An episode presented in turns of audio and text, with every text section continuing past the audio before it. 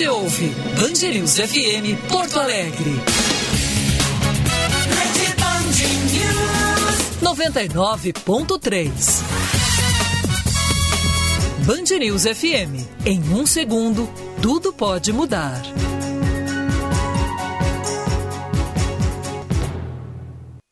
Agora você ouve Band News Porto Alegre, primeira edição.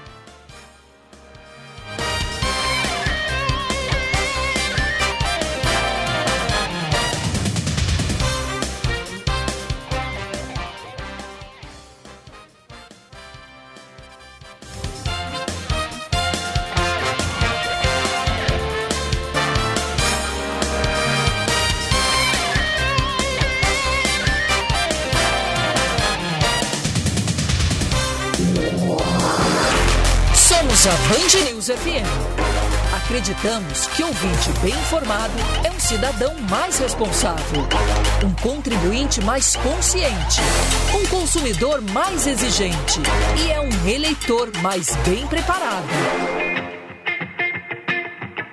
Band News FM. Conteúdo de qualidade e comunicação criativa e com bom humor. Band News FM. Em um segundo, tudo pode mudar.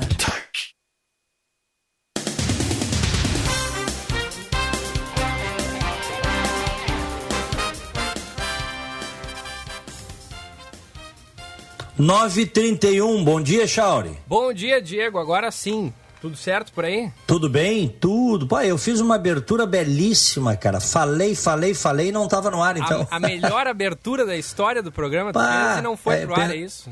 Pensei o seguinte, vou ganhar um Pulitzer por essa abertura. Que pena que não foi pro ar, mas a, a FIB deve ter escutado a abertura. A FIB, sim, a FIB tá na janela aqui, tá escutando o programa. Bom dia! Está no ar o Band News Porto Alegre, primeira edição, a partir de agora, ponta a ponta, Brasil e Estados Unidos. Aqui em Orlando, na Flórida, 23 graus, dia de sol e vai a 32 durante o período, Echauri. Muito bom dia, Diego. Bom dia para os ouvintes da Band News FM. Aqui em Porto Alegre, 24 graus nesse momento, máxima prevista para hoje, 28,5. Abrimos o programa com as manchetes.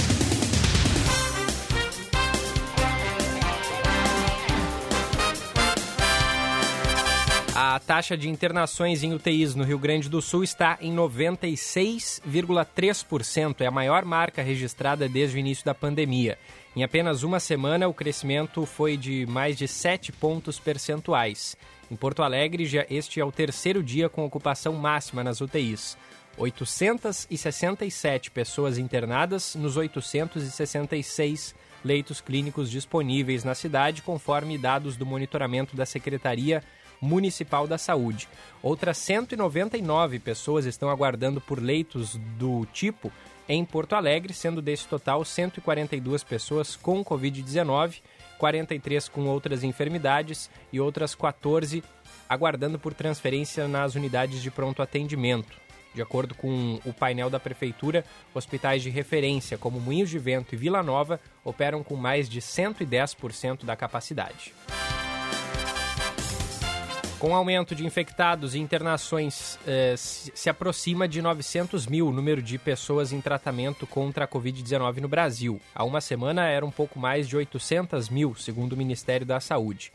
Desde o início da pandemia, os casos passam de 10 milhões e meio, com 254.942 mortos, 721 nas últimas 24 horas. Ontem, a ministra Rosa Weber, do Supremo Tribunal Federal, determinou que o governo federal reative mais de 4 mil leitos de UTI em São Paulo, Bahia e Maranhão que haviam sido fechados entre janeiro e fevereiro. Em nota, o Ministério da Saúde chamou de injusto e desnecessário o pedido dos estados, negou a suspensão dos pagamentos e alegou que o repasse tem sido feito conforme a demanda dos governadores. Até agora, pelo menos 9 milhões e 400 mil pessoas se recuperaram da Covid-19 no país. Gana começou nesta segunda-feira a aplicar as doses de vacina contra a Covid-19 fornecidas pela COVAX Facility, aliança mundial coordenada pela Organização Mundial da Saúde para distribuir imunizantes a países pobres e em desenvolvimento. O país africano foi o primeiro do mundo a receber doses da COVAX na quarta-feira, dia 24, e o presidente de Gana, Nana Akufo-Addo, foi a primeira pessoa a ser vacinada. O nosso WhatsApp é o 51 número 994110993. 51 994110993. Diego. Muito bem. Olha aqui, ó, isto aqui é importante porque na quinta-feira o presidente da República mais uma vez desestimulou as pessoas ao uso de máscaras. Aliás, ele foi ao Ceará e aglomerou lá milhares de pessoas vídeos circulando aí, algumas enlouquecidas, mito, mito. E, e, eles, e ele é, incita a aglomeração, né? Ele incita, para ele, tendo ou não tendo, tanto faz, né? Quando na verdade isso é um desserviço, porque já se sabe que a aglomeração passa o vírus, né? Passa. Né? Grande chance de, de, de contágio maior esse tipo de aglomeração. De novo, nós não estamos falando da, né, da pessoa sair, ir para o seu trabalho com distanciamento, fazer o seu esporte com distanciamento. Esse tipo de aglomeração, como em show, como em carnaval, como a que o presidente fez num evento político lá no Ceará, como tinha feito antes no Acre, semana passada também. Um monte de gente. A maior parte ou grande parte, sem máscaras. Né? E esses pobres coitados depois é que vão pagar a conta, se alguém tiver contaminado ali. Porque a gente sabe que não tem hospital para todo mundo. Então é uma, é uma tristeza. E agora, ah, ah, 45 entidades médicas divulgaram um manifesto pelo uso de máscaras no combate à Covid num momento em que nós temos novas variantes se espalhando pelo país, em que a vacinação caminha a passos lentos. Os médicos dizem, eles lançaram uma nota, 45 entidades, eu vou dar o nome de algumas aqui. Direcionamentos contrários ao uso de máscaras desconstroem, confundem e agravam a situação do país, que é exatamente o que o presidente da República está fazendo. É uma coisa, é, é uma, é uma maluquice isso é boicotar todos os esforços que, que estão sendo feitos para se conter o contágio uh, do coronavírus. Então tem alguns, algumas entidades aqui, ó, é, que eu acho que merecem respeito, né? Sociedade Brasileira de Pneumologia, Associação Brasileira de Medicina Física e Reabilitação, Associação Brasileira de Transplante de Órgãos, é, Associação de Medicina Intensiva Brasileira, Sociedade Brasileira de Anestesiologia, Sociedade Brasileira de Cardiologia, Sociedade Brasileira de Infectologia, Sociedade Brasileira de Patologia, Sociedade Brasileira de Pediatria. São 45 aqui. Eu acho que tem que se levar em conta isso, não é? Porque são médicos. Não te parece, Charlie? É, fica bem claro isso, né, Diego? Não agora, não, não, não somente agora, né? As, as, as, as, entidades médicas, representantes da área da saúde já vêm alertando e fazendo esse tipo de pedido, solicitação há bastante tempo, né? Exatamente. Isso aí, tudo que o Bolsonaro está fazendo vai ter consequências. Para a sociedade brasileira já está tendo. E para ele também vai ter. Tem que ter consequência. Não é possível que não vai ter consequência. É preciso, tem que ter consequência. Né? Se o cara boicota todas as coisas que são protocolos no mundo inteiro por governos sérios. Agora a gente falou na, na sexta-feira, o governo de Israel lançou uma campanha de televisão né, em que o primeiro-ministro Benjamin Netanyahu ele contracena com um humorista né? E no início, o cara aparece vestido de várias coisas, né? Ah, no início o cara aparece é, de palhaço. E aí o Benjamin Netanyahu diz: ah, tem que se vacinar. Não, mas eu tenho medo. Não seja um palhaço, diz o primeiro-ministro. Aí depois aparece um outro cheio de teclados de computador, como se fosse um, um cientista, tal, alguém espalhando fake news nas redes. Então, tudo isso que não deve fazer, botar medo na vacina, desestimular o distanciamento, desestimular o uso de máscara, tudo isso o Bolsonaro está fazendo. E ele acha que ele vai ficar impune fazendo tudo isso? Acho que não, hein? A sociedade brasileira já está pagando a conta dessa irresponsabilidade dele. A sociedade brasileira como um todo. Tá? E outra, né? Agora em dezembro ele disse que a pandemia estava num finzinho. Estava no finzinho. Esse foi o termo que ele usou, não foi o termo que ele usou, Chave? Foi. É. Isso não é possível, né? Isso não é possível, sim, que isso não vá ter alguma consequência. Vai ter. E eu espero que tenha. Não é possível. Né? Bom, vamos seguir. 9 horas 40 minutos.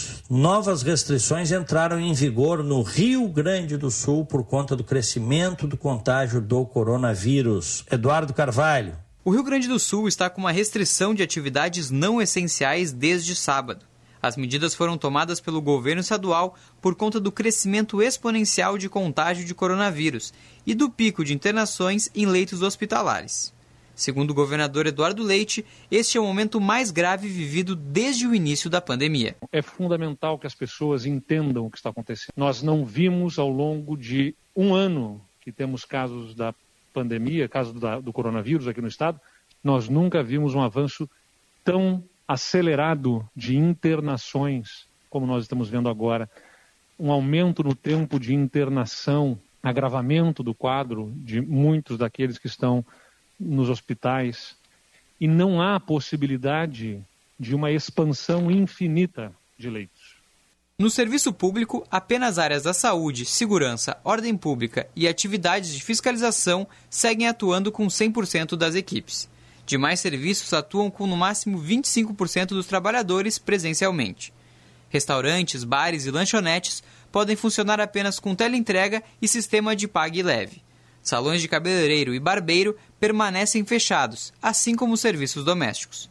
Comércios essenciais podem funcionar com as restrições e o restante do comércio, não essencial, permanece fechado. O governo anunciou um plano para auxiliar as prefeituras na fiscalização do cumprimento das normas. E nós vamos estar, governo do estado, ao lado das prefeituras, com a nossa estrutura da segurança pública. Hoje foi apresentado pelo nosso vice-governador o plano né, da operação Te Cuida RS e vai colocar as nossas forças de segurança ainda mais intensamente ao lado das prefeituras para fiscalizar o cumprimento dos protocolos e assim podermos alcançar os resultados que nós nos propomos de redução de taxa de contágio. Serviços de educação podem ocorrer apenas de forma remota. No entanto, educação infantil e primeiro e segundo anos do ensino fundamental podem seguir presencialmente. Áreas de lazer devem permanecer fechadas, assim como as academias e clubes sociais praias, parques e faixas de areia das praias devem ser utilizados somente para a circulação de pessoas, sendo proibida a permanência nesses locais. Missas e serviços religiosos podem operar sem atendimento ao público, e no transporte coletivo municipal e metropolitano de passageiros é permitido ocupar 50% da capacidade total do veículo, com janelas abertas. As medidas seguem até o dia 7 de março.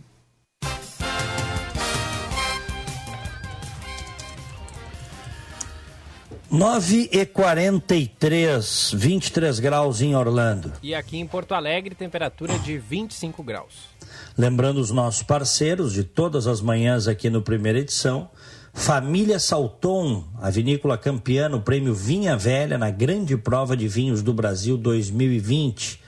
Mercado do Bairro, ali na Teixeira Mendes 830, um lugar diferente que só tem fora do Brasil açougue com a melhor carne gaúcha para o seu assado ou para comer lá mesmo na parrija mais clássica da cidade. Mercado do Bairro, Teixeira Mendes 830. E também o Green Sales, que é um condomínio fechado de alto padrão, localizado à beira da Lagoa da Pinguela, a 15 minutos de Xangri-Lá e Capão, pronto para construir a sua casa com terrenos de até 680 metros quadrados. Infraestrutura completa de lazer, segurança, piscina aquecida, marina particular com acesso à lagoa e pier. Conheça as condições na imobiliária da sua preferência, visite o plantão no local ou acesse greensales.com e com a gente também a Prefeitura de Porto Alegre. A gente vive cheio de notificações, alertas e alarmes para não esquecer de nada na correria do dia a dia, né? Hoje eu tenho aqui um lembrete super importante da Prefeitura de Porto Alegre para você. Até o dia 8 de março, você pode parcelar o seu IPTU em até 10 vezes. É só acessar prefeitura.poa.br/IPTU você ainda pode pagar com débito em conta e garantir sua tranquilidade o ano todo. Ah, e se preferir, faça o pagamento com o seu cartão de crédito. É mais facilidade e agilidade para resolver a sua vida e mais recursos para a cidade investir em saúde, educação, obras e demais serviços. Então não perca tempo. É só até o dia 8 de março. Bote um lembrete aí e aproveite. Diego. Muito bem deu um quebra-pau, um bate-boca no sábado entre donos de, de salões de beleza, né? cabeleireiros em Porto Alegre. Visse isso, Chauri? Eu vi meio por cima isso, Diego, confesso, que, mas eu acompanhei sim essa, essa treta. É, os vídeos circularam nas redes aí, os vídeos da treta, do bate-boca. Tem uma matéria aqui na, na Zero Hora, eu vou ler um trechinho, tá? Suspeita de abertura irregular gera briga entre donos de salões de beleza tradicionais de Porto Alegre. O fechamento temporário de negócios não essenciais em razão da pandemia motivou uma briga feia entre donos de renomados salões de beleza da capital. O episódio ganhou repercussão e compartilhamento de vídeos em redes sociais. O, ao avaliar que uma concorrente estava funcionando de maneira irregular no sábado, já com a bandeira preta de distanciamento, o proprietário do salão Hugo Beauty, Hugo Moser, bateu a porta da Estética Meia Hora, localizada na Avenida Nilo Peçanha, bairro Boa Vista, para reclamar. A iniciativa terminou em bate-boca com ofensas recíprocas. Ele foi chamado de maconheiro a moça disse que ele ficava fumando maconha dentro do salão dele e ele devolveu chamando ela de bagaceira. Tudo foi gravado no celular né, por gente que estava no local e virou caso de polícia. A polícia esteve no local a partir de uma denúncia anônima, mas quando a viatura esteve lá já não havia ninguém dentro. Vamos analisar um vídeo divulgado nas redes e ouvir testemunhas para averiguar se houve descumprimento do decreto estadual, disse a chefe de polícia, delegada Nadine. As imagens mostram atendentes na recepção e outras pessoas que aparentam ser funcionários. Conforme Nadine, somente na manhã de sábado foram feitas 20 denúncias à Polícia Gaúcha sobre funcionamento indevido de estéticas. O diálogo foi mais ou menos assim. Eu sou o Hugo, Hugo Moser, disse o empresário na porta do estabelecimento Danilo Peçanha, que é o estabelecimento Meia Hora. Então, o dono do Hugo Beauty, que é um salão famoso em Porto Alegre há muito tempo, foi lá bater na porta do Meia Hora. Oi, eu sou o Hugo, Hugo Moser. E aí, a, acho que a proprietária né, do outro disse: tudo bem, prazer em conhecê-lo. Eu não tenho esse prazer, declarou Moser. aí a, a, Elisandra, dona do, do outro estabelecimento, disse: Eu imagino que o senhor não deve, não deve estar feliz em me conhecer. Incomoda tanto o senhor, né? Incomoda muito, mas eu vou incomodar mais, disse o Hugo Moser. E aí ele disse que os salões estavam fechados, que aquele não podia estar aberto tal. A coisa foi, foi. Aí ele entrou dentro de um carro, continuaram os xingamentos. Aí ele desceu do carro e eu até pensei, no vídeo que eu vi, que ele fosse agredir a moça. Não foi isso que aconteceu, porque ele estava bem, é, bem exaltado, assim, sabe? Bem exaltado. E aí a moça dessa outra, desse outro salão disse: faz fiasco lá no teu biombo, não no meu. Né? E aí tem outras coisas que, de xingamentos recíprocos que eu nem vou ler aqui. Né? Depois ele lançou uma, uma nota, mas um, um barraco, um barraco da elite dos cabeleireiros de Porto Alegre, hein, Chauri? Ele foi reclamar que o outro salão estava aberto, é isso, e o dele fechado. É, não foi só reclamar, né? Ele chegou lá meio que metendo o pé na porta. É. Né? É, é. Barraco, quem, quem começou o barraco foi ele, né? Sim. Isso aqui isso a gente vê nos vídeos, o, o, o, o tal do Hugo Bilt, esse que é, é, um dos salões mais famosos do Rio Grande do Sul, muitas décadas de experiência, e ele chegou, ele estava bem exaltado, bem exaltado. Mas aí ele começou a falar e a proprietária do outro também começou a xingar ele. Meu. Aí o nível foi baixando. Claro. Os vídeos estão circulando aí. Agora. Daqui a pouco, daqui a pouco virou briga de bugio, sabe? Briga de bugio. Uhum. Agora, se ele não tivesse ido lá reclamar e simplesmente pego o telefone e fizesse uma denúncia, a polícia ia chegar no, no, no salão que estava aberto com gente no local, diferentemente do que aconteceu, né? Porque depois, é verdade. E aí é. o, o, estabelecimento da concorrência dele poderia ter sido fechado. Mas aí ele, teria um, fla, aí teria um flagrante. Teve, ele não teve essa, essa, essa astúcia, né? É. dizer assim. Tava bem, bem irritado, bem descontrolado. E, o, e, a, e, a, e assim, ó, o outro salão, esse outro salão que fica ali na Nilo Peçanha, meia hora se chama. É, até pelas imagens essas a gente vê que é bem bonito também o estabelecimento, né? num, num local nobre do ponto de vista comercial. O, esse outro salão, esse, essa estética uh, meia hora, depois lançou uma nota dizendo que não estava trabalhando. Estava organizando, fazendo pagamento de funcionários. Também não sei se é verdade, né? Então, a gente também não sabe. Isso aí é só uma investigação para dizer. Tô, estamos aqui relatando o que aconteceu. Né? mas deu barraco. Então, é, é, barraco na elite, porque são, eles são a elite dos cabeleireiros, né? Do. Barraco mesmo. Quem vê o vídeo, olha, se surpreende com o nível, viu, Echauri? eu, tô, eu tô vendo aqui o vídeo agora sem áudio e é uma discussão acalorada mesmo. Não, e os xingamentos, que eu é. até nem falei aqui, o padrão dos xingamentos, olha. A coisa vai muito além de maconheiro, muito, é, muito além de maconheiro e de é, como é que Bagaceira. é? Bagaceira. Não, vai além, vai além. Achei que a coisa ia para as vias de fato, não por acaso que isso aqui viralizou nas redes, né? Não por acaso. Que loucura, mas tá aí, ó, é. para quem acha que barraco só tem, né, em áreas assim de que, que, não. não. é, que não é das mais nobres da cidade, está muito enganado. Né? Não, não, não. Isso é uma injustiça dizer que barraco é só coisa de pobre. é uma, falando sério. É, claro. Isso é, uma, isso é uma injustiça que algumas pessoas fazem, que as pessoas mais pobres, mais humildes, são as verdadeiras barraqueiras. Tem gente da elite que é muito barraqueira. Acontece. É. Às vezes até né, um barraco, alguém tem que começar um barraco, né? Às vezes o outro é chamado para dentro do barraco. O cara não quer estar tá dentro do barraco, mas acaba sendo chamado para dentro do barraco. É. Mas isso acontece muito assim no andar de cima, nas elites tal. Até porque tem uma coisa, e eu não estou falando especificamente desse caso, mas eu estou falando assim, uma coisa que eu, a minha, com a minha experiência, eu te digo que eu já, já cheguei a essa conclusão. As elites brasileiras, de maneira geral, tá?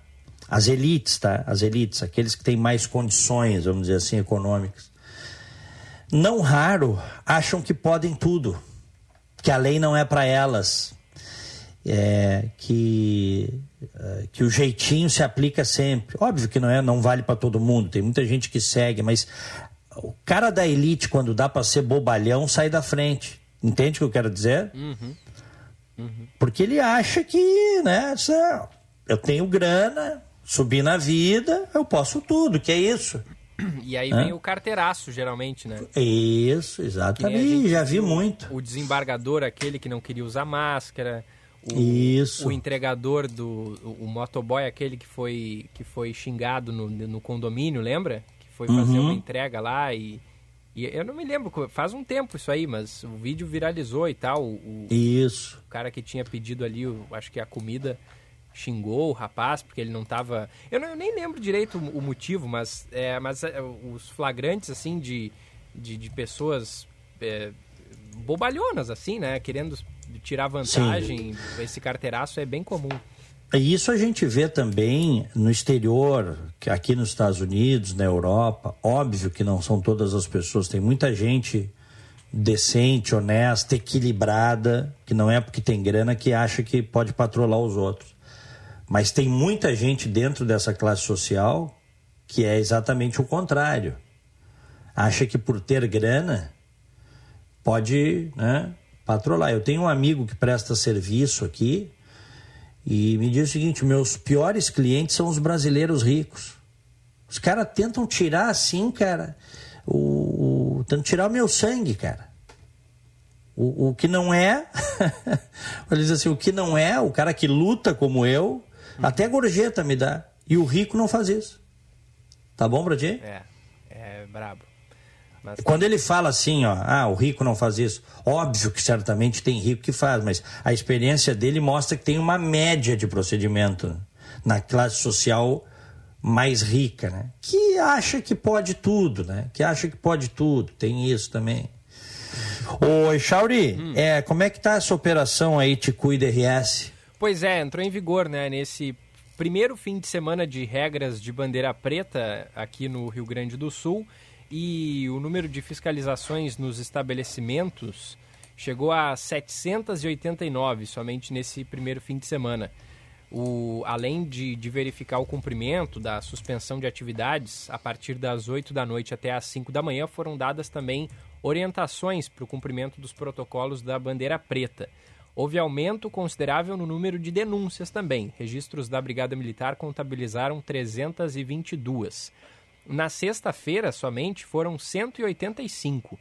A Brigada Militar ainda anotou 126 ocorrências para dispersão de aglomerações e 15 encerramentos de festas clandestinas. Só em Farroupilha foram duas. Numa na localidade de Linha Caçador, forças de segurança desmobilizaram uma festa com 50 pessoas e uma mulher de 25 anos, que era organizadora desse evento, foi autuada e vai responder aí por infração da determinação do poder público, é, impedir introdução ou é, que, que, justamente né, é, é, destinada a impedir introdução ou propagação de doença contagiosa. E aí teve essa outra festa também em Farroupilha, esta no bairro Capela, uh, Capela Santo Inácio. Foi encerrada uma outra festa com cerca de 20 pessoas e uma mulher de 26 anos, dona da residência, também foi autuada. Rondas e abordagens resultaram ainda, é, conforme dados da Brigada Militar, na recaptura de dois foragidos. No sábado foram abordadas para orientação sobre normas de prevenção contra a Covid-19 um total de 2.018 pessoas. Polícia Civil contabilizou 42 detidos por descumprimento de medidas restritivas relacionadas ao combate à pandemia. No litoral, a brigada realizou 265 ações de fiscalização em bares, lojas, restaurantes e quiosques, sendo que 166 estavam contrariando os decretos, descumprindo o horário de suspensão das atividades, que é de 8 da manhã até, aliás, de 8 da noite até as 5 da manhã. Fiscalizações ocorreram em Capão da Canoa, Xangri-Lá, Tramandaí, Imbé, Arroio do Sal, Torres, Osório, Santo Antônio da Patrulha e Tavares. E desde as primeiras horas da manhã do sábado, quando entraram em vigor essas medidas, as praias do litoral estavam ali com bandeiras pretas nas guaritas e, e também na faixa de areia. E essa sinalização geralmente é utilizada para indicar o risco de morte em determinados pontos do mar, mas passou a indicar também a proibição da permanência na faixa de areia, em dunas e também no calçadão das orlas. Apenas caminhadas e a prática de exercícios estão permitidos. O banho de mar, por, por, um período não prolongado, também está liberado, mas não é recomendado porque obriga os guarda-vidas a abandonarem a atividade de orientação na praia para monitorar os banhistas na água. Então, além de uma população que desrespeita, né, Diego, essas medidas, a gente tem também um número pequeno de profissionais para fiscalizarem, ou seja, O banho de mar não está recomendado porque aí vai ter que ter um profissional ali cuidando né, das pessoas dentro d'água e essa pessoa, claro. evidentemente, seria uma a menos no trabalho de fiscalização da, das medidas aí do, do, do, combate à pandemia. Uhum. Muito bem, 9 horas e 59 minutos, temperatura de 23 graus. O, o Echauri, o, nós comentamos bastante na semana passada sobre aquela bandalheira aquela vergonha, aquela insensatez da PEC da imunidade parlamentar, carinhosamente apelidada pelas pessoas de PEC da impunidade, porque efetivamente era isso que iria nos trazer, ou que pretende nos trazer. Né? Tu vê que o, o Arthur Lira é, é, sabido, né? Se sabia que você botar um réu na Lava Jato na presidência da Câmara um pilantra. É evidente que ele ia tentar uh, blindar a si e aos seus. Tá? É, só que ele teve que puxar o freio, tu viu? Uhum. Teve que dar meia volta. Queria votar de sopetão, houve uma grita da sociedade, a gente, inclusive, aqui nesse microfone, falamos né, da nossa indignação, nas redes houve muito isso. Ele não conseguiu votar. Não conseguiu votar. E aí mandou criar uma comissão especial né, para analisar a PEC da impunidade. Ou seja, o que, o que ele queria, que era aprovar de sopetão no plenário em dois turnos, né, não conseguiu, porque a sociedade se mobilizou contra. E isso tem que acontecer cada vez mais cada vez mais. A ponto, olha aqui, ó, depois até o, o Eduardo Bolsonaro, é, na, nas suas redes sociais, foi dar, foi dar uma explicação, explicação furada. Tá? Que ele disse o seguinte: tanto explicação furada que a Janaína Pascoal foi lá na postagem dele do Twitter e, né? Olha o que, que botou o Eduardo Bolsonaro aqui, porque vamos lembrar, esta PEC da impunidade é uma parceria e, e, a admissibilidade dela contou com 304 votos numa parceria do Centrão, do Centrão, com os bolsonaristas, com a base do Bolsonaro. Esses todos aí que ganharam eleição falando em combater crime, Bia Kisses, Bibo Nunes, é, Carla Zambelli, Eduardo Bolsonaro, todos votaram pela admissibilidade da PEC. E aí o Eduardo Bolsonaro largou esse tweet dizendo assim: a PEC inicialmente da imunidade foi sendo alterada conforme ia tramitando. Ao final, restou clara a falta de apoio e ela acabou nem sendo votada. Era para resguardar as falas de parlamentares, terminou sendo para resguardar eventuais crimes. Desta maneira, sou contra. Ele só, ele só veio a público dizer que era contra quando ela perdeu força, tu viu, Charles? Uhum. É. Hein? Quando ela perdeu força. Oportunista, acho que é só, só, só quem é cego para cair nessa conversa.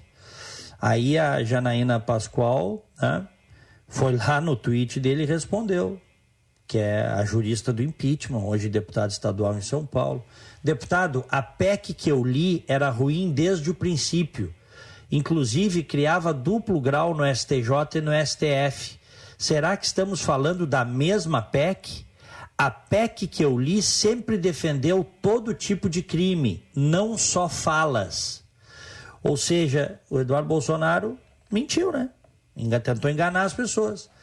Foi mais um desses bolsonaristas que se associou. Até a gente tinha que ler de novo a lista dos deputados gaúchos, porque essa lista a gente tem que manter e de tempos em tempos lembrar, viu, Echauri? Uhum. Tu tens aí a lista eu, dos, eu dos deputados que votaram pela admissibilidade da PEC da impunidade? Eu vou pegar aqui, me dá um, um tempinho que eu não tinha preparado. Claro, ela, mas eu. É, nós não. É, sabes por que, que é importante isso? Para que o eleitor faça o seu julgamento, aí o eleitor que decida, né? Tá, eu gosto, gostei, meu deputado uh, fez isso, mas continua me representando bem, gosto dele, tal, mas saiba, saiba como os deputados votaram. E aqueles deputados que votaram pela admissibilidade de uma proposta de emenda constitucional, nós estamos falando em mudar a Constituição para blindar político, para blindar deputado e senador. Se isso aqui tivesse passado como eles queriam, nunca mais você teria um político preso por corrupção. Nunca mais. Aí eles disseram, eu vi alguns discursos, não, mas crimes inafiançáveis como terrorismo, racismo, tortura, isso continua podendo ser preso. A gente tem. Os políticos querem se blindar é do roubo, é da roubalheira. Eles querem poder meter a mão, roubar bastante e aí sim não ser preso. Todo o resto para eles é acessório. Diz aí, Charles. Vamos lá. Lista desses deputados que votaram sim, né, pela admissibilidade dessa. Ou seja, ou seja, que votaram, fizeram coro ao Arthur Lira e votaram pela admissibilidade de uma PEC bandida, da PEC da impunidade. Vamos lá. Alceu Moreira, do MDB do Rio Grande do Sul, Bibo Nunes, do PSL do Rio Grande do Sul, Carlos Gomes, do Republicanos do Rio Grande do Sul. É, uh, ah, essa. Ah, Diego, é uma lista uh, diferente que eu peguei aqui. Ela fala dos deputados gaúchos só. Então. Mas vai, vai, vai pegando os que votaram sim aí. Tá, vai passando lá. e vai pegando. Esses né? que eu falei. Alceu Moreira, MDB. Ó, todos esses do Rio Grande do Sul. Alceu Moreira, do MDB. Bibo Nunes, do PSL. Carlos Gomes, do Republicanos, é, Giovanni Cherini, do PL, Jerônimo Gergen, do PP, Lisiane Bayer, do PSB, Marcelo Moraes, do PTB, Marlon Santos, do PDT, Maurício Zedric, do PTB, Nereu Crispim, do PSL, Osmar Terra, do MDB, Pedro Westphalen, do PP e os dois últimos, Sanderson do PSL e Santini do PTB, todos desses do Rio Grande do Sul. Mas aí, Diego, se tu quiser completinho, que nem eu falei na semana passada, eu posso pegar aqui de todos, todos eles. Não, a gente tem que ter esses nomes aí para é. lembrar de tempos em tempos. É. Ah, o pessoal, olha, o pessoal apoiou uma PEC bandida. Tá? Bom, vamos em frente. 10 horas 6 minutos. Procuradores que recebem até 100 mil reais falam em esmola e protestam contra celular funcional de 3.600. Está hoje na Folha de São Paulo. Mensagens obtidas pela Folha da rede interna usada por procuradores da República mostram a insatisfação de integrantes do Ministério Público Federal com a qualidade de um novo telefone celular que passou a ser fornecido pela instituição, cujo preço de mercado oscila de R$ 2.600 a 3.600 reais. O aparelho foi chamado de esmola por procuradores que recebem, além do salário de R$ 33 mil, auxílio alimentação de 910, abono pecuniário de até 29.900 ou gratificação por acúmulo de ofício de até R$ 7.500. Cada integrante do Ministério Público Federal tem direito ainda a um notebook no valor de R$ 4.500. A troca mais recente de aparelho foi feita em 2020 e tem direito a um tablet funcionais. A opção pelo iPhone SE, feita pela PGR, foi bombardeada na rede interna de procuradores integrantes do Ministério Público Federal que querem aparelhos mais modernos e mais caros. Contra-cheques de um desses procuradores, disponíveis no sistema de transparência do MPF, registram recebimentos brutos de 102 mil reais em janeiro, levando em conta a remuneração básica, 13 terceiro, um terço de férias e verbas indenizatórias, não sujeitas ao abate-teto Integrantes do Judiciário e do Ministério Público têm direito a dois meses de férias. Um contrato da PGR com a operadora Claro, assinado a partir de licitação concluída no fim de 2020, garante o fornecimento de aparelhos iPhone SE em regime de comodato, quando não há compra do aparelho. Estão previstas linhas a um custo individual de R$ 219,90 mensais a 1.200 procuradores e a 650 servidores comissionados que usam celulares funcionais.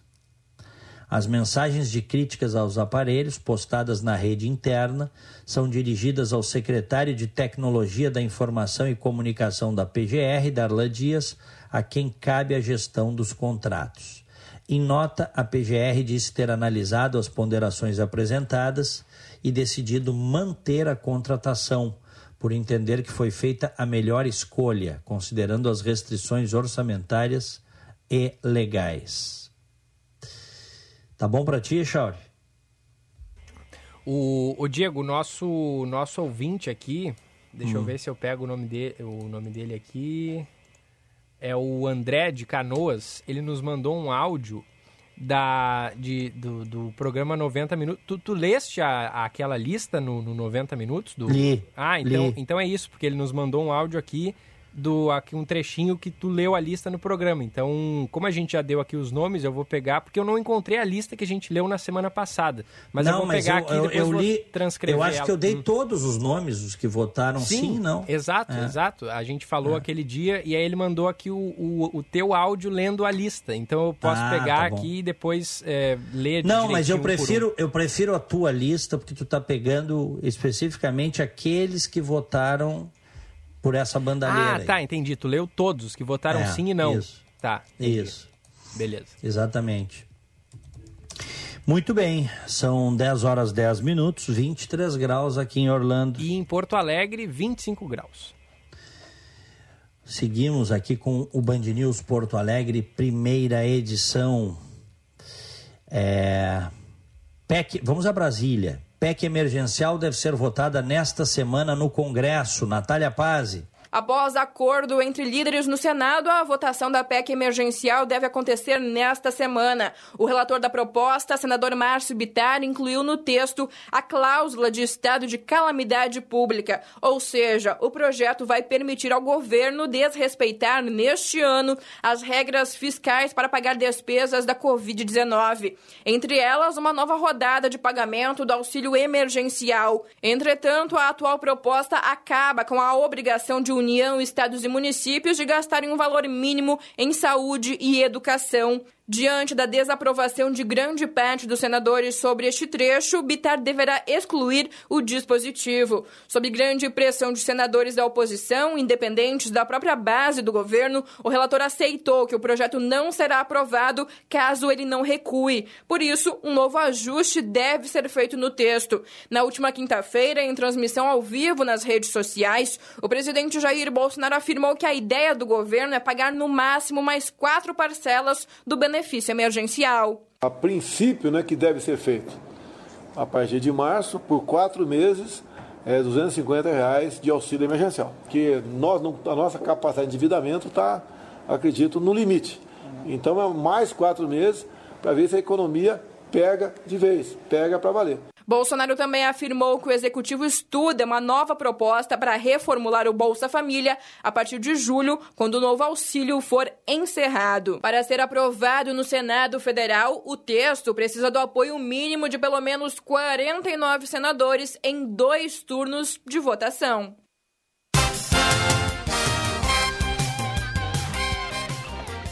Seguimos com o Band News Porto Alegre, primeira edição.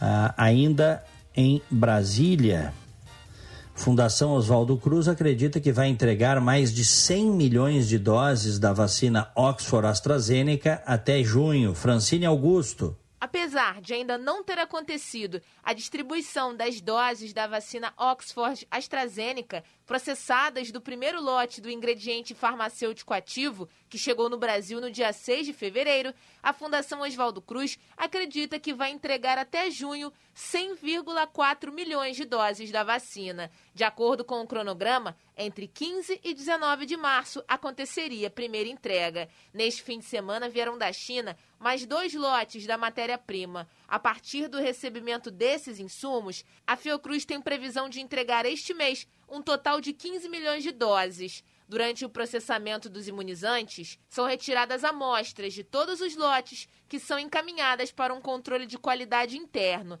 Após o resultado, as doses são liberadas para distribuição. Mesmo diante do recebimento das remessas do ingrediente farmacêutico vindo de Xangai, O diretor da Biomanguinhos, Maurício Zuma, declarou recentemente que a Fiocruz prepara a estrutura necessária para iniciar a produção do IFA nacional. Que só estará disponível mesmo no segundo semestre por questões de testes que precisam ser feitos, que são testes longos. A produção é longa e o teste também. É, a previsão é de 110 milhões com o insumo nacional, vacina totalmente nacional no segundo semestre. Sem a produção do IFA no Brasil, depois do recebimento das amostras em biomanguinhos, o material vindo da China é enviado para o controle de qualidade. Com a liberação dos resultados, é feito o descongelamento seguido do processamento final. A Fiocruz pretende dobrar as entregas em abril, quando estima passar de 15 milhões de doses para aproximadamente 27 milhões.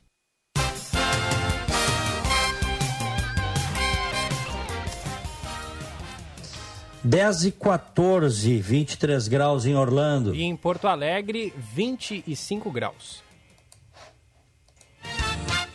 Bom dia! No Band News Porto Alegre, primeira edição.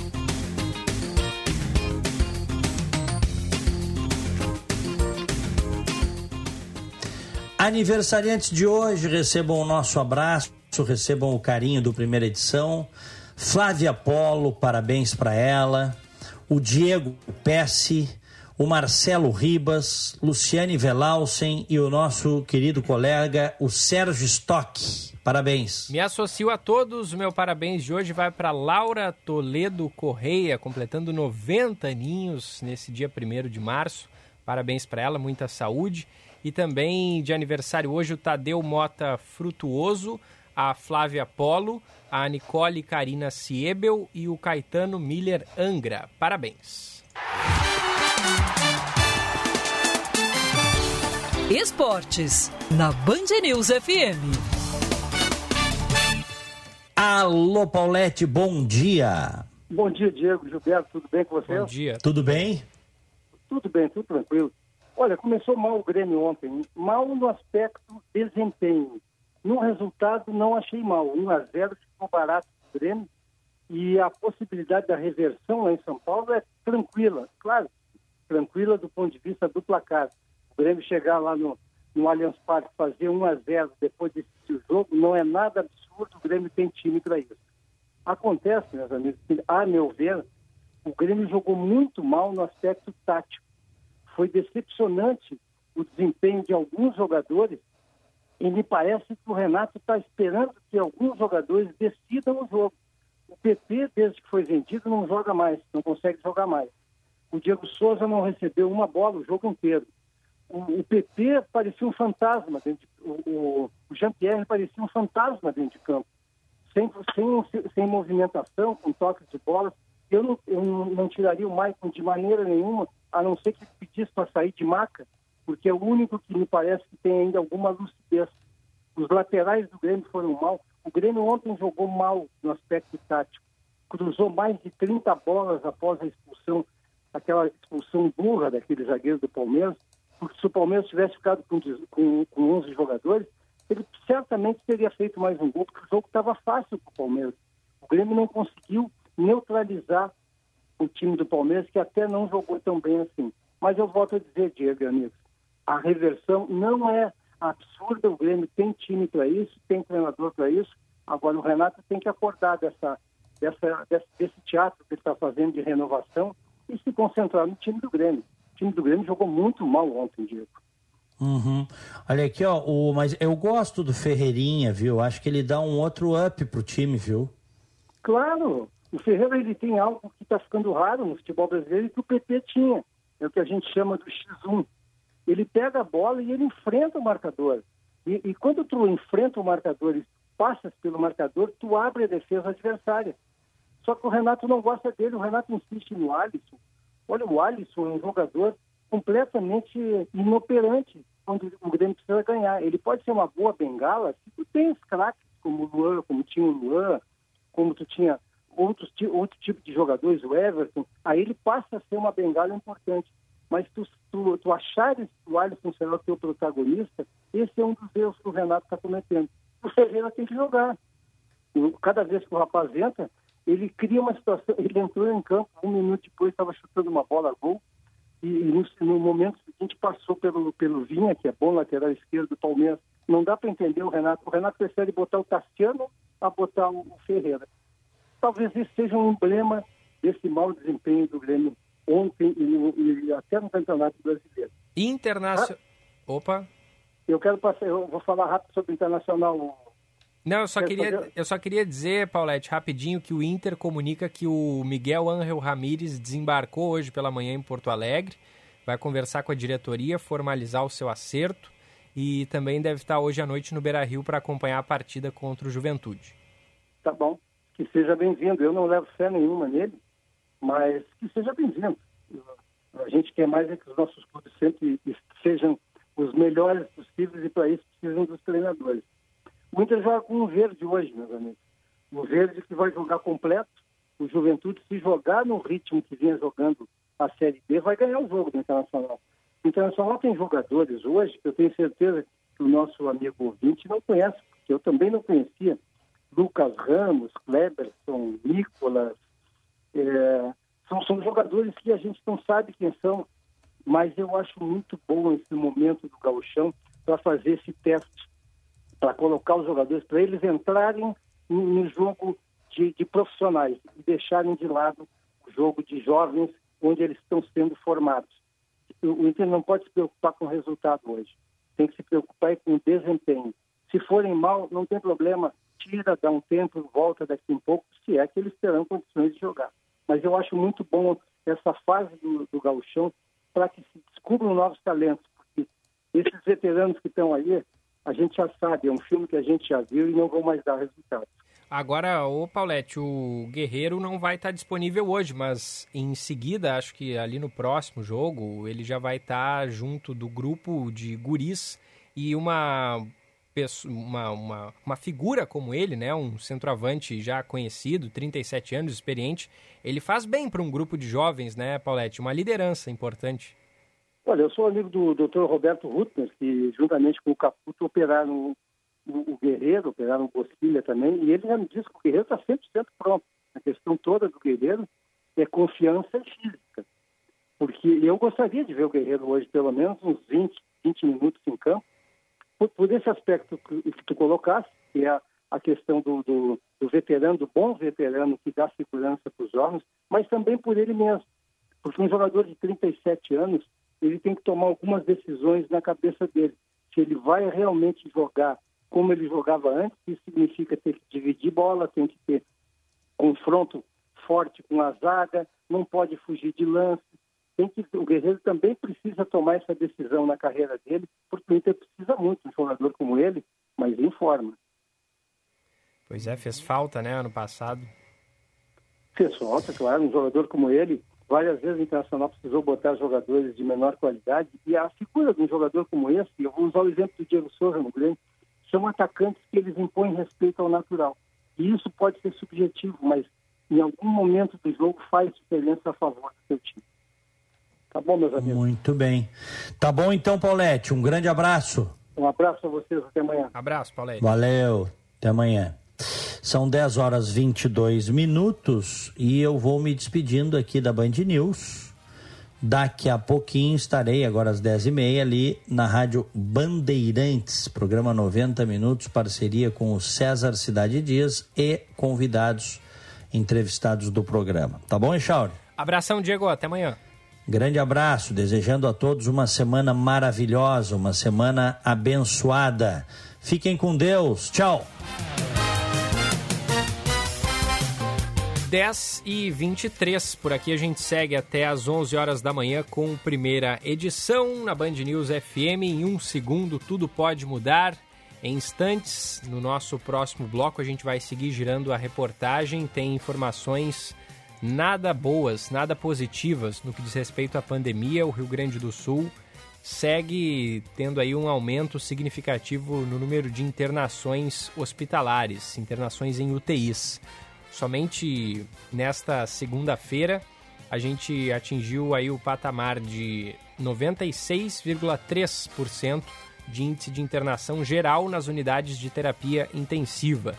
Rio Grande do Sul conta com 2.758 leitos de UTI e desse total, 2.655 estão ocupados. Índice aí, portanto, de 96%. Mas em Porto Alegre a situação é ainda pior. Nesse momento, a taxa de internação, de acordo aqui com o painel da prefeitura, é de 100,12%. Há ainda alguns hospitais com leitos disponíveis, mas outros estão além da capacidade, por isso esse número aí de 100% nas internações em UTI. Pelo que eu estou vendo aqui do painel da prefeitura, os dois hospitais com a situação menos desconfortável, dá para dizer assim, são o Hospital Porto Alegre, que tem 85% de UTIs ocupadas, e o Hospital de Pronto Socorro, com 87,5% de internações em UTIs. E vários aqui com 100%, inclusive dois com mais de 100%. Hospital Moinhos de Vento, 115% de lotação e Hospital Vila Nova, 110%. Aí estão com 100%, ou seja, nenhum leito mais disponível em UTIs. O Hospital São Lucas da PUC, o Hospital Mãe de Deus, o Ernesto Dornelles, o Divina Providência, o Hospital Cristo é, Redentor, o Hospital Vila Nova, que eu falei com 110%, o Hospital Fêmea, o Hospital Restinga e o Hospital Santa Ana. Todos esses sem mais capacidade para receber nenhum paciente é, em situação grave, ou seja, que precisa de leitos de UTI. E outros hospitais aqui com mais de 95%. Hospital Independência com 95%, Hospital, o, o Complexo Hospitalar Santa Casa, 98%, Hospital Nossa Senhora da Conceição, 97%, Hospital de Clínicas, 98%, Instituto de Cardiologia, 95%. Situação realmente muito complicada nos leitos de UTI aqui é, na capital gaúcha, no Rio Grande do Sul como um todo. De acordo com, a, com o governo do estado, 199 pacientes aguardavam um leito de UTI no início da, da, do, do, dia, né, do, no início desta segunda-feira. A gente vai seguir em cima desses números, situação bastante complicada.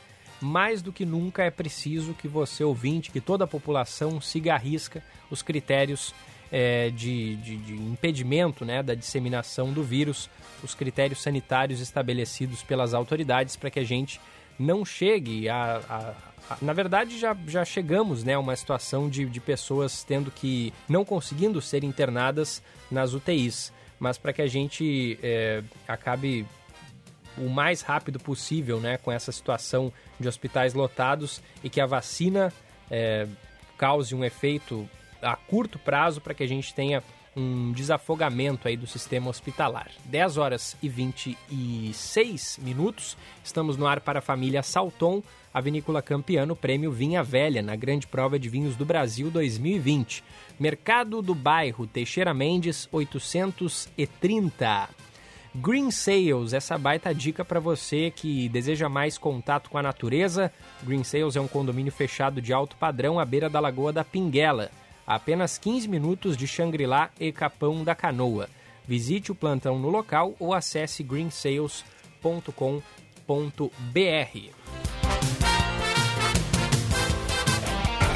Você está ouvindo Band News Porto Alegre, primeira edição.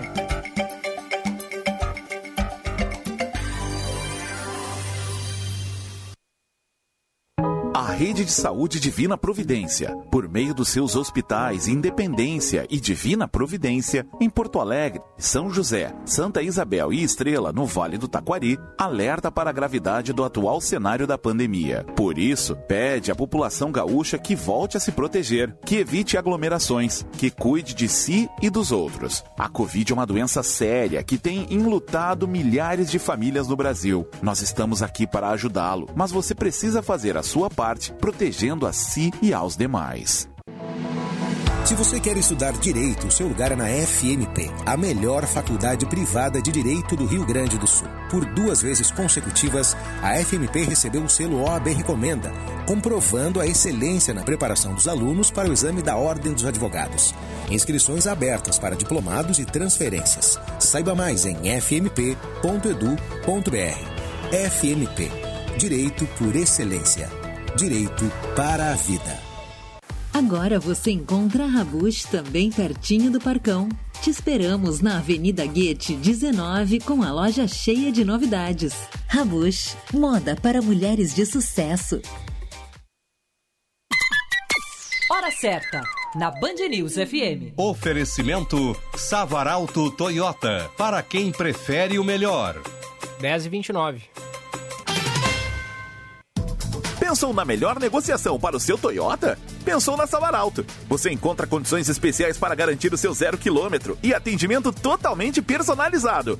Nossos consultores te auxiliam a encontrar o Toyota perfeito para o seu estilo de vida. E você ainda conta com a qualidade dos serviços de oficina para deixar o seu carro em dia. Entre em contato através dos nossos canais digitais. Acesse savaralto.com.br. Savaralto Toyota, em Porto Alegre, Canoas, Pelotas, Osório e Bagé. No trânsito, sua responsabilidade salva vidas. Agora Porto Alegre tem um lugar diferente: o Mercado do Bairro. Gastronomia e varejo em um só lugar, no melhor estilo mercado público. Referência nas principais cidades do mundo. A melhor carne para o seu churrasco está aqui no nosso açougue.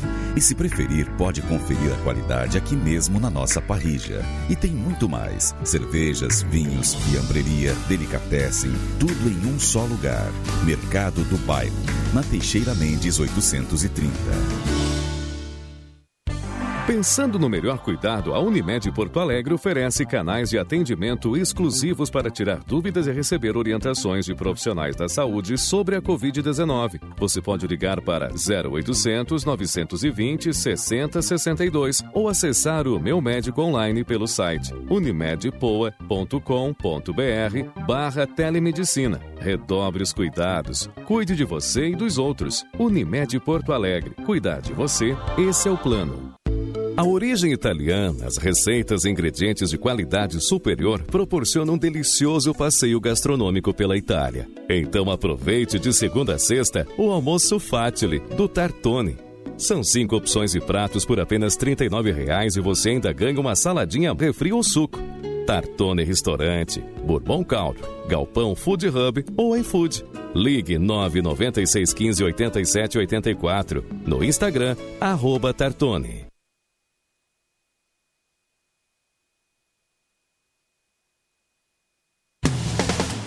Milhões de brasileiros conectados, ligados na rede de rádio mais ágil e completa. Band News FM. Em um segundo, tudo pode mudar.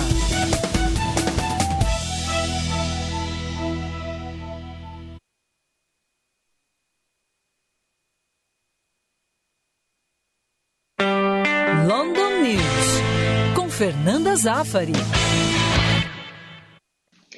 Olá, pessoal. O Brasil está em todas as manchetes aqui no Reino Unido, mas não por um motivo muito bacana, viu? É porque a variante do coronavírus de Manaus é conhecida aqui como a variante do Brasil.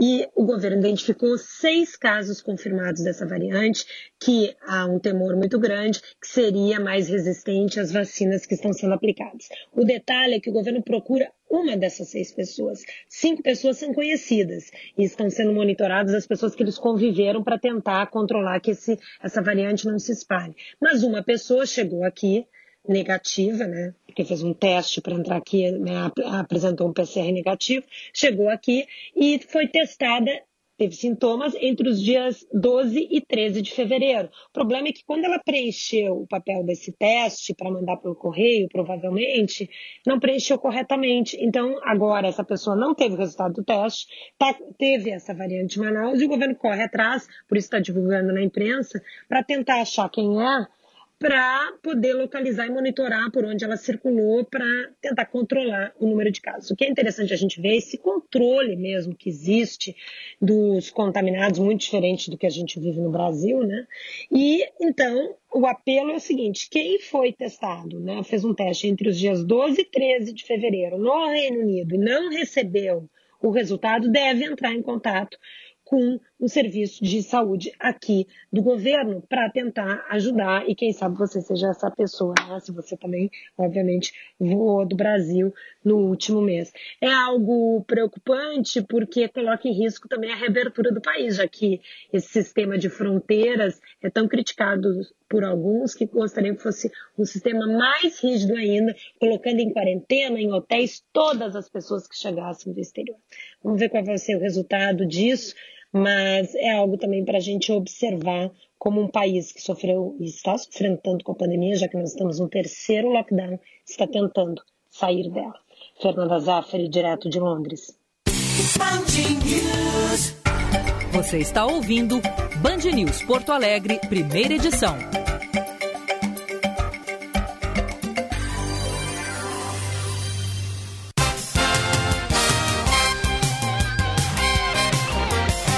Estamos de volta com a primeira edição, 10 horas 34 minutos, 26 graus, 4 décimos aqui no Morro Santo Antônio, zona leste de Porto Alegre. Estamos no ar para a família Salton, a vinícola campeã no Prêmio Vinha Velha na Grande Prova de Vinhos do Brasil 2020. Mercado do Bairro ali na Teixeira Mendes, número 830. E também Green Sales essa dica para você que deseja uma vida mais saudável, mais contato com a natureza, condomínio fechado de alto padrão a 15 minutos de Xangri-Lá e Capão da Canoa, terrenos de até 680 metros quadrados com infraestrutura completa de lazer e segurança. Visite o plantão no local ou acesse greensales.com.br. Em instantes, o destaque do trânsito aqui na Band News FM. Antes a gente atualiza a previsão do tempo. Band News. Tempo. A semana começa com chuvas isoladas em boa parte do Rio Grande do Sul, principalmente na faixa leste do estado, com potencial para trovoadas. No centro-oeste gaúcho, a segunda-feira será de tempo firme. Na capital Porto Alegre, a mínima será de 21 e a máxima de 31 graus. Faz um pouco de frio na Serra Gaúcha, com mínima de 18 graus em Caxias do Sul no início do dia, com temperatura subindo no final da manhã e a máxima chegando aos 26 graus. Em Pelotas, no sul do estado, a mínima será de 19 e a máxima de 30 graus. Já em Uruguaiana, na fronteira oeste, os termômetros podem chegar a marcar 35 graus. Da Central Band de Meteorologia, Elis Rodrigues.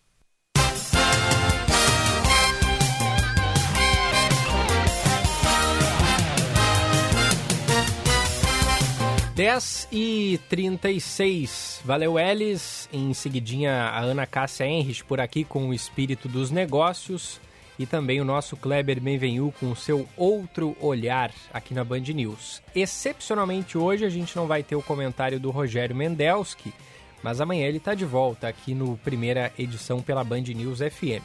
994 11 0993 é o nosso canal de interatividade por onde participam os nossos ouvintes, como faz aqui a Jurema, sempre conosco pelo WhatsApp, que diz o seguinte: o Bibo Nunes vai dizer que não leu a PEC, PEC da impunidade que a gente estava falando há pouco aqui no, no programa. Tem mais alguns recados é, que eu vou trazer em seguidinha aqui no nosso primeira edição. Vamos com o destaque do trânsito. Seu caminho. Informações com a Manuela Fantinel. Oi, Manu. Tem trânsito lento pela BR-116 em São Leopoldo para quem vai em direção ao interior, congestionamento no sentido a Novo Hamburgo. Avenida Mauá é a alternativa. Para quem vem à capital, temos um pequeno trecho com retenção na altura de Canoas. A rodovia do Parque flui melhor já no acesso à Freeway.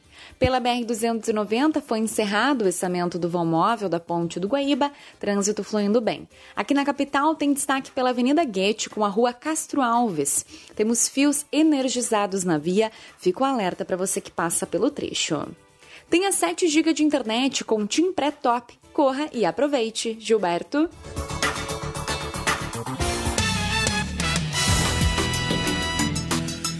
Valeu, Manuela, que volta em instantes. A Secretaria Estadual da Saúde divulgou uma orientação para que os postos de saúde do Rio Grande do Sul ampliem o horário de atendimento ao público.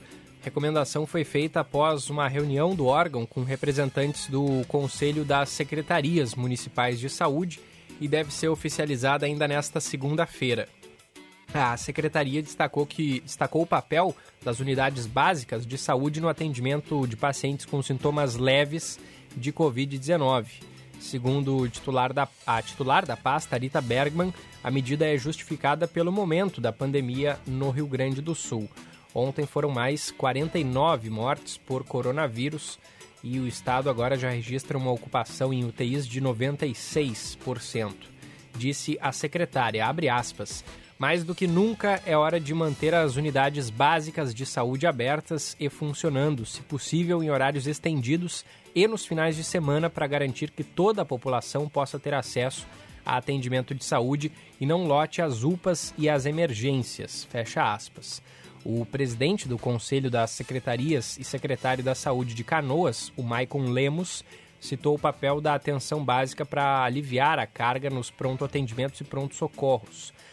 É, o, ele disse: é preciso ampliar este acesso para desafogamentos das UPAs. E além da recomendação para ampliação de horário dos postos, a Secretaria da Saúde e o Conselho de Secretarias confirmaram a realização de um levantamento que indicará quais municípios precisam de apoio para reforçar a estrutura de atendimento ao público. Tendas do Exército poderão ser utilizadas para ampliar a capacidade física das unidades de saúde, reforçando a triagem de pacientes em locais de maior porte. A Defesa Civil do Estado já foi acionada para auxiliar nos esforços.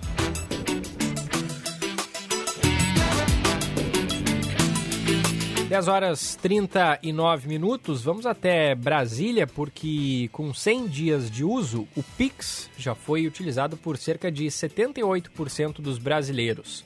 As informações chegam agora com o repórter Guilherme Persil. Quase 78% dos brasileiros já usaram o Pix para transferências bancárias e pagamentos. Os dados são de um levantamento feito pelo Centro de Estudos de Microfinanças e Inclusão Financeira da FGV. Nessa semana, o novo método completa 100 dias de uso. Quase 99% dos entrevistados já ouviram falar do Pix. Entre os que conhecem o sistema de pagamento, 77% já cadastraram uma chave de de acesso. Em outubro do ano passado, na primeira edição do levantamento, 51% afirmaram que tinham feito o cadastro. O professor da FGV e coordenador do estudo, Adrian Kemmer, conta que a chave mais cadastrada pelos usuários foi o CPF, seguida pelo celular e depois e-mail. A gente verificou que a chave que foi mais cadastrada foi o CPF. As chaves podem ser o CPF, o número do celular, um endereço de e-mail ou ainda chaves numéricas.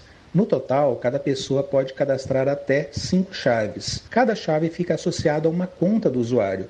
Por isso, não é necessário cadastrar mais de uma chave na mesma conta. Diante da novidade, muitas pessoas questionam se é seguro repassar o telefone pessoal ou CPF para realizar as transações. Adrian Kemmer comenta que as situações de fraudes bancárias podem acontecer com qualquer modalidade de pagamento existente. O valor transferido pelo sistema Pix entra na conta do recebedor no no mesmo instante em que ele foi realizado. O Pix é um sistema seguro, da mesma forma que um cartão de débito, por exemplo. As situações de fraude que foram noticiadas recentemente dizem respeito mais à falta de atenção dos usuários, e isso pode ocorrer com qualquer meio de pagamento. O estudo ainda espera que a confiança dos usuários seja fortalecida, contribuindo para o uso cotidiano da forma de pagamento, mas há desafios. O varejo físico e o comércio eletrônico, por exemplo, precisam integrar a modalidade digital como forma sistêmica sistêmica e sustentável.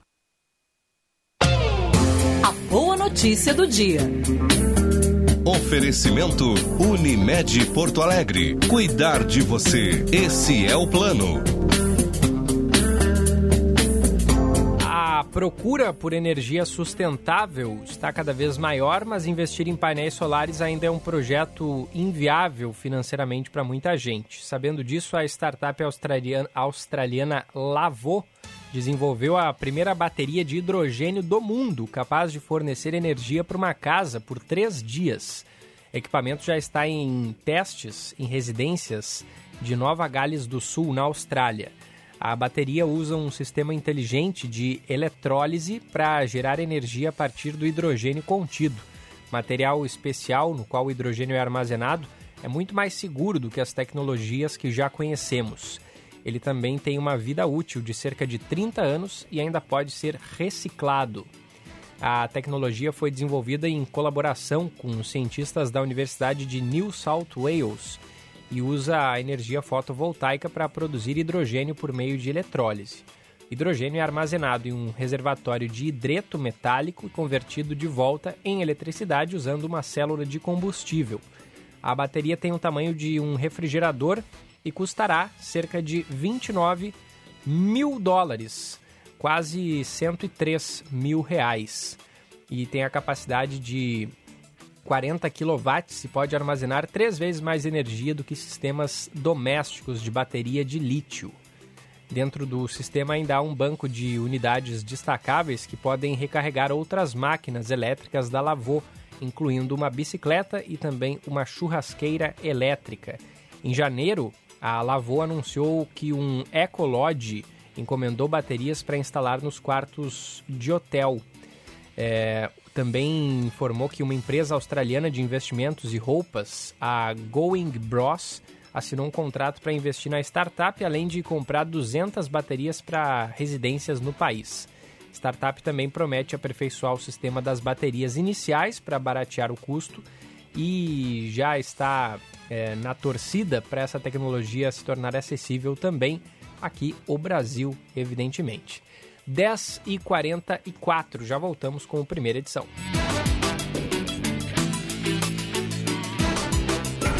Você está ouvindo Band News Porto Alegre, primeira edição.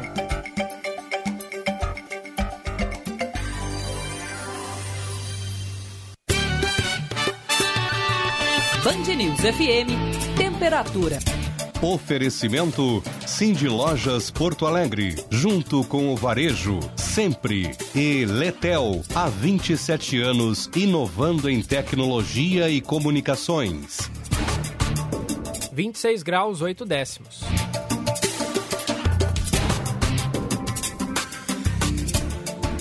O comércio vive um novo momento, mas a pandemia ainda não acabou. Faça sua parte e siga os protocolos estabelecidos. Respeite o distanciamento, evite aglomerações, use sempre máscara e higienize as mãos com frequência. Porto Alegre continua precisando de você. Uma parceria da Prefeitura de Porto Alegre, CDL Porto Alegre, Cindy Lojas Porto Alegre e Cinda. Internet das coisas chegou, trazendo um tsunami de dados com ela. As empresas precisam adaptar seus projetos de rede tradicionais, pois a IoT exigirá novos níveis de inteligência de redes, de automação e de segurança. Conheça mais sobre este universo e como adaptar seus projetos a esta nova realidade com soluções da Alcatel Lucent Enterprise em letel.com.br.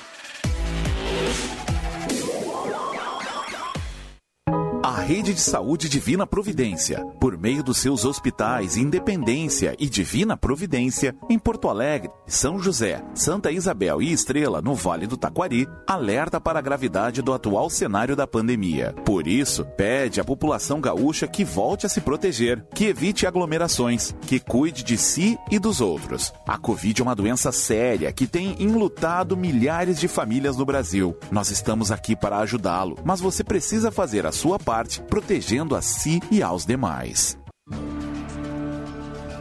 A gente vive cheio de notificações, alertas e alarmes para não esquecer de nada na correria do dia a dia, né? Hoje, a Prefeitura de Porto Alegre tem um lembrete super importante. Até o dia 8 de março, você pode parcelar seu IPTU em até 10 vezes. É só acessar prefeitura.poa.br barra IPTU. E você ainda pode pagar com débito em conta e garantir sua tranquilidade o ano todo. Ah, e se preferir, faça o pagamento com o seu cartão de crédito. É mais facilidade e agilidade para resolver a sua vida e mais recursos para a cidade investir em saúde, educação, obras e demais serviços. Então não perca tempo. É só até o dia 8 de março. Bote o um lembrete aí e aproveite. Hora certa, na Band News FM. Oferecimento Fê Comércio RS. Com você a gente faz a economia girar. 10 horas 47 minutos. Unidos venceremos o vírus. Entidades, governos, comércio e toda a sociedade.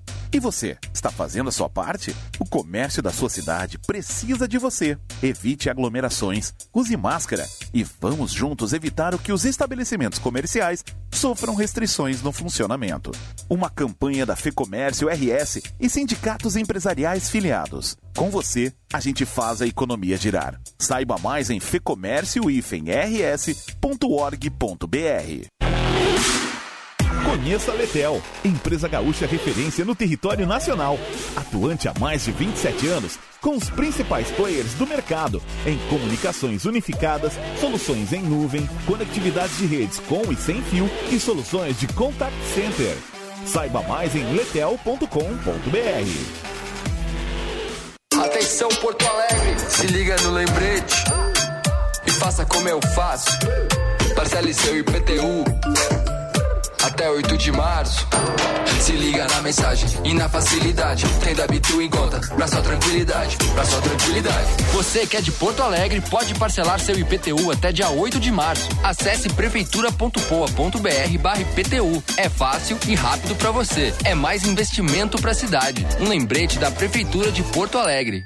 Já pensou em ter sua contabilidade integrada ao ERP Proteus de sua empresa? A TDF Gestão Contábil realiza com excelência rotinas de contabilidade, gestão fiscal e de departamento pessoal, diretamente no ERP Proteus da sua empresa. Faça um diagnóstico com a TDF e veja como podemos gerar resultados em seus processos.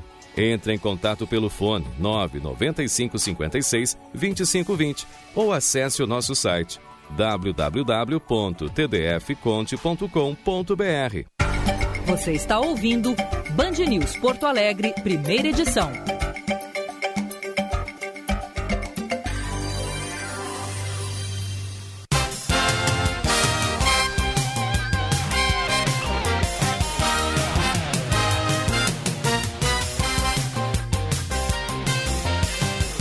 Estamos de volta na Band News FM. Este é o primeira edição, 10 horas 50 minutos, 26 graus a temperatura. Família Salton, a vinícola campeã no prêmio Vinha Velha na Grande Prova de Vinhos do Brasil 2020. Mercado do Bairro na Teixeira Mendes 830. E Green Sales, visite o plantão no local ou acesse greensales.com.br. Outro Olhar, com Kleber Benvenu.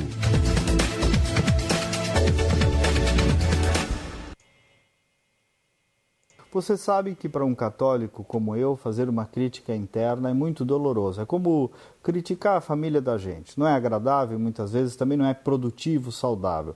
E você pode criticar, mas nunca vai deixar de pertencer. Tem outro aspecto. E, e, assim também que eu me sinto.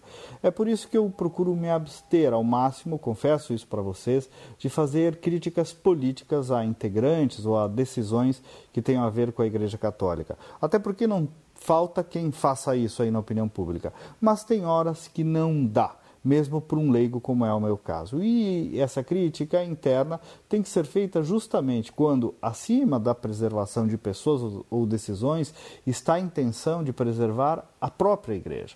Por que, que eu estou dizendo isso? Por que, que eu estou fazendo, digamos, essa vacina intelectual? Porque vocês devem estar acompanhando nas redes sociais a grande polêmica em torno da campanha da Fraternidade 2021. Tem uma boa intenção declarada, o lema é fraternidade, compromisso, dom e vida, mas tem uma base é, estruturada sobre um discurso ideológico, sobre uma linguagem política que tem como fonte, de novo, mais uma vez, a teologia da libertação, que é a leitura marxista do Evangelho, que já foi condenada pela Igreja por diversos papas é a transformação da salvação do ser humano, do homem, numa dinâmica de luta de classes, de luta de gêneros, de lutas. E posiciona a igreja apenas como um ente, digamos assim, de ação social política e não como um ente portador e guardião da redenção revelada por Jesus Cristo. É muito mais então a teologia da libertação sobre política do que sobre fé, embora traga esses elementos. É uma batalha que já tem décadas nos bastidores da Igreja Católica e de outras igrejas cristãs. Tem como expoente o Leonardo Boff, um ex-padre, um herege, militante petista, que só o que faz é enxovalhar a Igreja de Roma e vários papas com uma linguagem aparentemente empática. E aí eu preciso também ser visceral.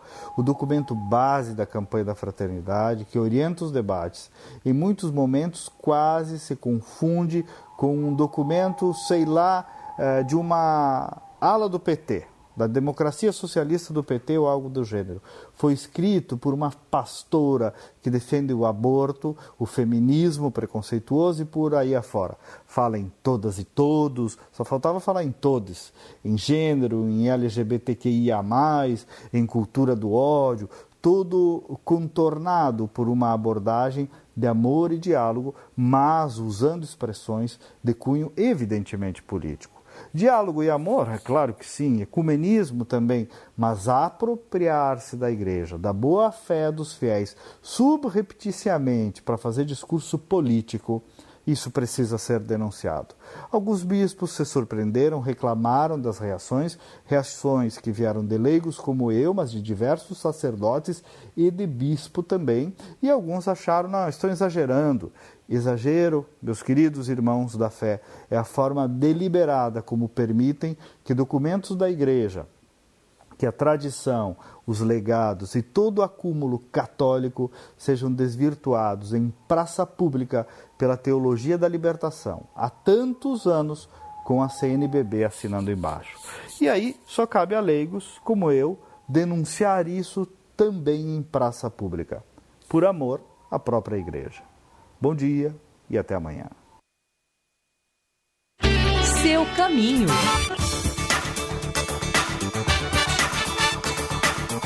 O destaque do trânsito chega em seguida, em seguidinha. Então a gente vai com o trânsito com a Manuela Fantinel, 10 horas 55 minutos.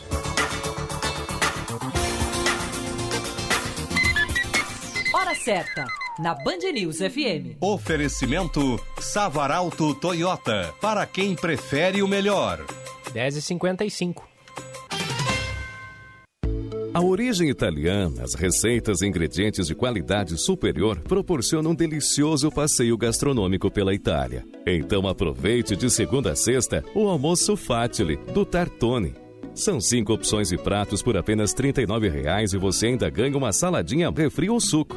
Tartone Restaurante, Bourbon Country, Galpão Food Hub ou iFood. Ligue 99615 8784 no Instagram, arroba Tartone.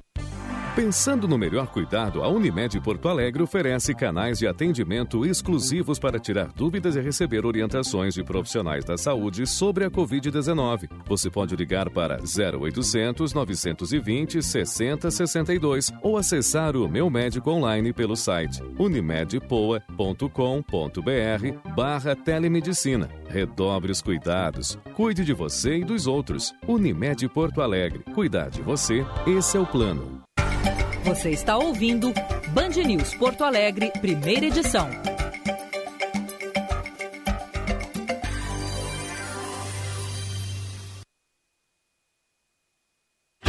Seu caminho. 10h56, destaque do trânsito, chegando com a Manuela Fantinel. Gilberto, foi liberado o trânsito pela BR-116 em Guaíba, onde tivemos um acidente grave, acidente com morte, que gerou bastante congestionamento no início desta manhã. Movimentação agora flui bem até a chegada a Porto Alegre. Temos movimentação fluindo bem nos acessos à capital. Tem destaque para a sinaleira fora de operação no cruzamento da Avenida João Pessoa com a desembargadora André da Rocha. Fico alerta para você que passa pelo trecho. A Avenida João Pessoa ainda tem movimentação lenta na altura da Ipiranga, nesse caso em função de obras. Quem se vira vai de Vero, sabe por quê? Porque a Vera é como você, tem sempre solução para tudo. Peça já a sua em sejavero.com.br. Gilberto.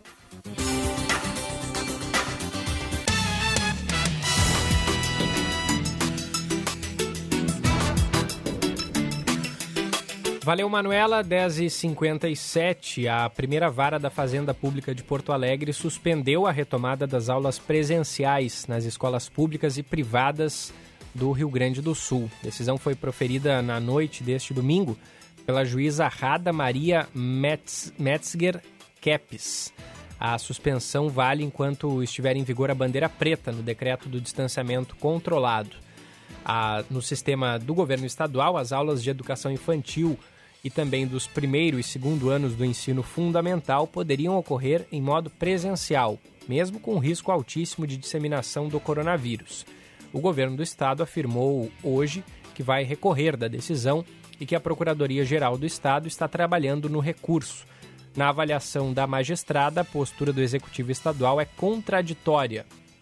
Ela disse o seguinte: abre aspas, contraditoriamente, no pior período da pandemia no estado, o poder público pretende a reabertura das escolas para as aulas presenciais para educação infantil, fecha aspas.